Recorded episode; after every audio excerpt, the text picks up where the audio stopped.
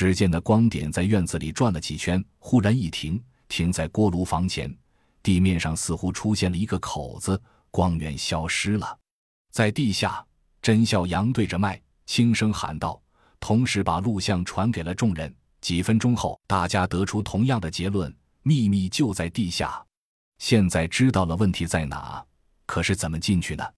里三层外三层的丧尸强突，那是找死！无论谁都是找死。潜伏，不可能没有空隙。空降，看到那团白光的实力，有谁还敢在太岁头上动土？怎么办？一时间，众人都觉得背上冷汗淋淋。怎么办？就在这时。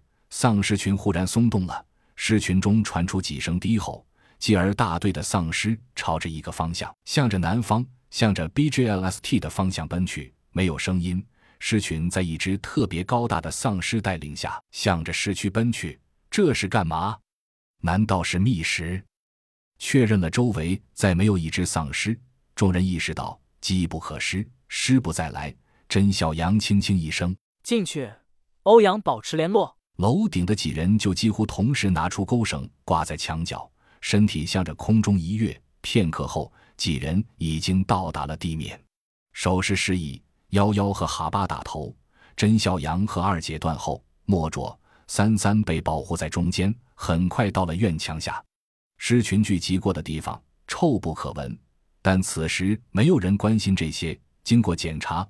没有电子探测和金属探测装置，看来对方在侦查后放了心，没有留下备用侦查手段。几人一点头，翻进了院内。院子里黑洞洞、静悄悄的，六人呈一字队形，静谧而迅速地到达了锅炉房旁边。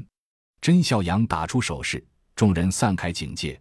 他与幺幺两人掏出工具，在地上一点一点轻轻敲着，终于找到一块地砖。和旁边地砖发出的声音都不一样。甄小阳示意，就是这里。幺幺拿出伸缩撬杠，一撑一别，地砖被撬开了，下面露出一条黑洞洞的楼梯，不知通向哪里，就像恶魔的大嘴在等待着众人自投罗网。略加思索，甄小阳把这一段经过录成视频发给欧阳，然后一招手，当先迈进了伸手不见五指的地下阶梯。众人鱼贯而入，幺幺最后一个进去，轻轻拽着地砖打开的一面，从下面盖在原处。